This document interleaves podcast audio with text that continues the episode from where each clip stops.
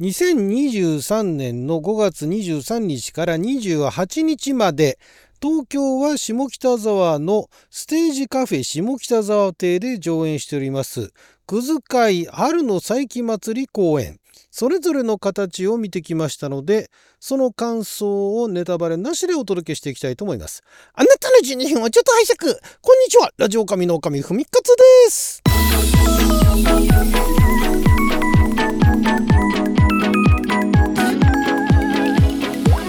えー、演劇感激トークでございますけれどもお28日までね、えー、上演してるもう始まって、えー、2日目かな3日目かなかなんかの昼の回を見てきたんですけれどもこれですね、えー、まああの1時間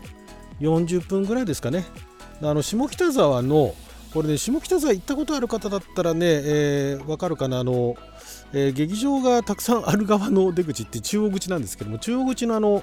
えー、いろいろあの飲食店だとか古着屋がある方の坂をずっと下ってってねあの三軒茶屋の方に向かって下ってって、えー、行ったところの少し先にあるカフェステージカフェということで何でしょう？普段は喫茶店なんですかね？前もねなんかここでやってるの見たことがあったんですがまあ、のこじんまりしたスペースなんですけどもそこでこのくず会というね、えー、劇団劇団って言っていいのかな？の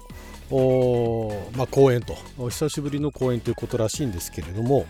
これね、えー、それぞれの形というタイトルなんですがオムニバスで、えー、短編が15分から20分ぐらいかな？の短編が、えー、5本6本プラスアルファとちょうどねその一編一編の間にまたあのちょっとした小芝居があってそれも面白かったんですがこれね何て言うのかな。あのね舞台ならではですよね。あんまりその何て言うんですかあの派手な映画とかでも映画でもまあインディーズ系だったらあるかもな。あんまりいわゆるね派手な話じゃないんですよ。派手ななんかめちゃくちゃドラマティックな展開があるだとかあなんでしょうね。まああのいろいろあの感情の浮き沈みがあるだとかね。えなんかあのなんでしょうね。めちゃくちゃ感動するだとかっていうのはないんですけれどもあのなんでしょう。どっかのね喫茶店かなんかに入ってえー、隣に座っているなんかあの2人がねなんかいろいろあるみたいなんだけどその会話をなんかちょっと盗み聞きしてしまったみたいなそんな感じのお話で。で一応それぞれのお話にオチというか、まあ、一応その、えー、短編なんだけどもまあ、始まりがあって始まりもなんか明らかに始まったっていうような感じよりもなんかの流れでなんかお話が始まってったみたいな感じになるんですがで終わり方もこれ個人的にはすごい好きなんですけれどもはっきりとは一応終わるんですよ。終わりは見せるんだけれどもまあ暗転で結局ね、えー、ここではい終わりっていうのがあるんだけれどもそのね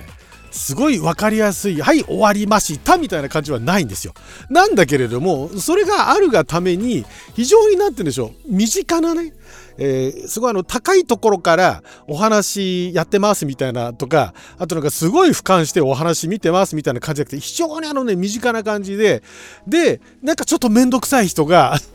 面倒くさい人って言っちゃいますけどもちょっとね出てくるキャラクターの端々に面倒くささがあってでこのね面倒くささも実にあの絶妙というかあの全くいわゆるそのドラマでねその舞台だとかあのドラマだとか映画だとか漫画だとかに言うような出てくるようなすごいあの作られたその物語にはそういうキャラクターいるかもしれないですけどあんまり普通いないよねって言うんじゃないですよ。逆なんですよ。いるよねそういう人っていう。で普段の日常の生活だったらあんまりそういうねあこの人めんどくさいって思ったら早々に会話切り上げたりだとかこっちも適当に相づち打って流したりするっていうのが多いと思うんですよ。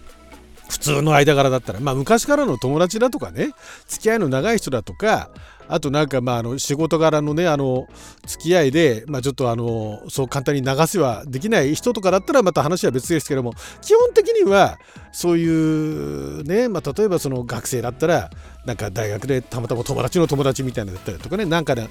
サークルの集まりがあって行ってみたらそういう人がいてみたいな。そういう場合ってあんまり相手にしないじゃないですか。ね、相手にするとまあまあ経験がないうちは相手にしちゃって偉い目見るかもしれないですけども、まあ、あのある程度人生人生経験積んでくるとあちょっとこういう人とはあんまりあの相手にしないでおこうみたいな感じになったりする人多いと思うんですよ。でこのドラマはこの舞台はオムニバスがそれぞれそこから逃げないんですね逃げないっていう言い方はかっこいいんですがまあハマるわけですよ。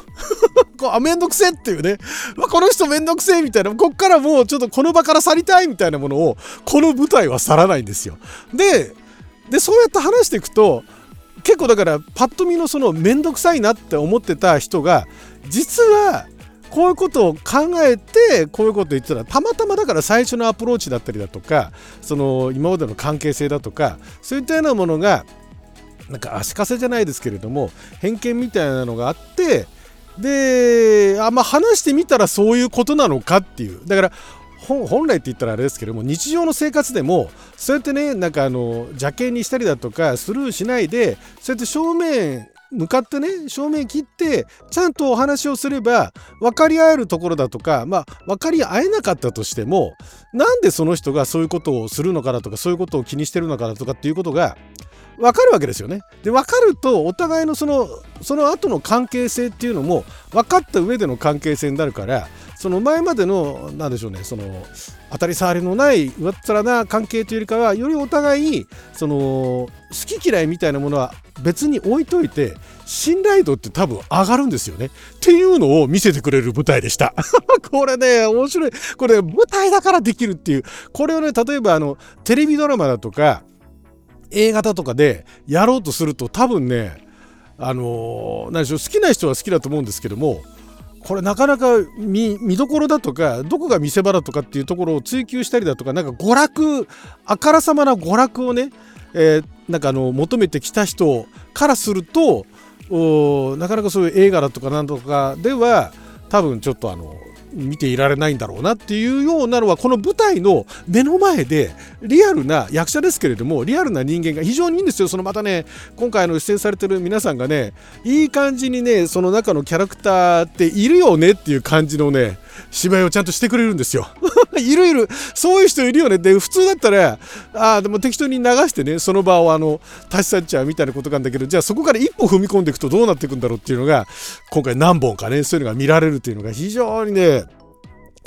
あの舞台のいいところというか面白いところっていうのを見せてもらったっていう感じで非常に良かったです。だからこれねただだからその派手なね要素っていうのがないなんかあとはなんか分かりやすいなんかのテーマだとかね、まあ、一応あの人の個性とは何ぞやだとかねなんかそういったようなミニテーマみたいなものはちらほらあったりするんですけどあの記憶ってなんだ記憶と物忘れは、ね、どう違うのかっていうとかねあのじゃない、えっと、記憶喪失と物忘れはどう違うのかなとかなんかそういうようなあの小さいテーマみたいなのあるんですけどもじゃあそのなんかこれがテーマ例えばねタイムトラベルがテーマだとかね あとはなんかあの悲劇の秘伝物だみたいなそういう分かりやすいものではないのでそういった意味ではこうこうこういうもんだから見に行ってきなよ面白いよっていうのがなかなか言いづらいんですけどもこれねお時間に余裕があってね下北沢でね大体30代ぐらいですかねのあの男女が、え、繰り広げる別に恋愛模様あからさまな恋愛模様みたいなのはないですけどその人付き合いですよね。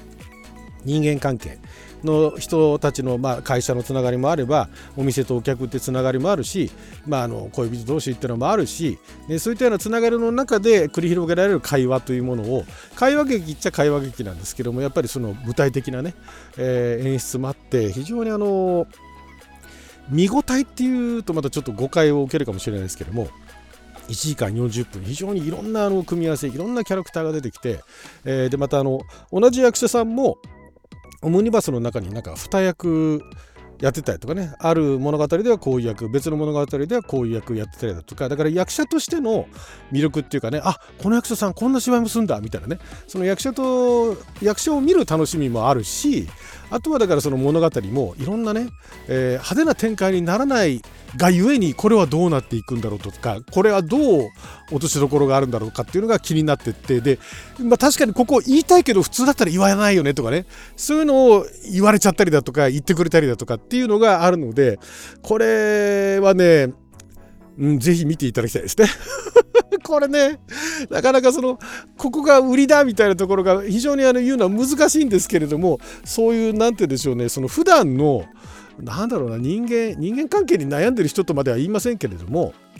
まあ、普段例えば会社に行ったりだとか学校に行ったりとかして、まあ、適当に当たり障りのない人付き合いをしている人ほど見てほしいですね。え結構べったりいろんな仲間たちとかがいてなんか深い付き合いをしてる人たちはそれはそれでまたあの面白い体験というかね面白いあの感触を得ることができると思うんですけども、まあ、そういうあの、えー、適度な距離を保って人付き合いをしている人たちなんかには、えー、結構おすすめだと思います。もっとね深く突っ込んでいくとどうなっていくんだみたいなちょっとサンプルじゃないですけれどもいろんなパターンがあって 面白いです。そうそうって思うところも、まあ、世代だったらあるかもしれないですけど私は結構あの笑えそうなところもあったんだけどただあからさまなそのギャグ的な演出はしてなかったんで、えー、ちょっとこれ笑っていいのかなっていうところはあったんですがでも明らかにおかしなところっていうのもあるんで非常にね重たい話っていうのは、まあ、トライよにと重たく感じるところもあるかもしれないですけどもまあでもそこまで何ていうんですか胸をえぐるだとかね。なんかあの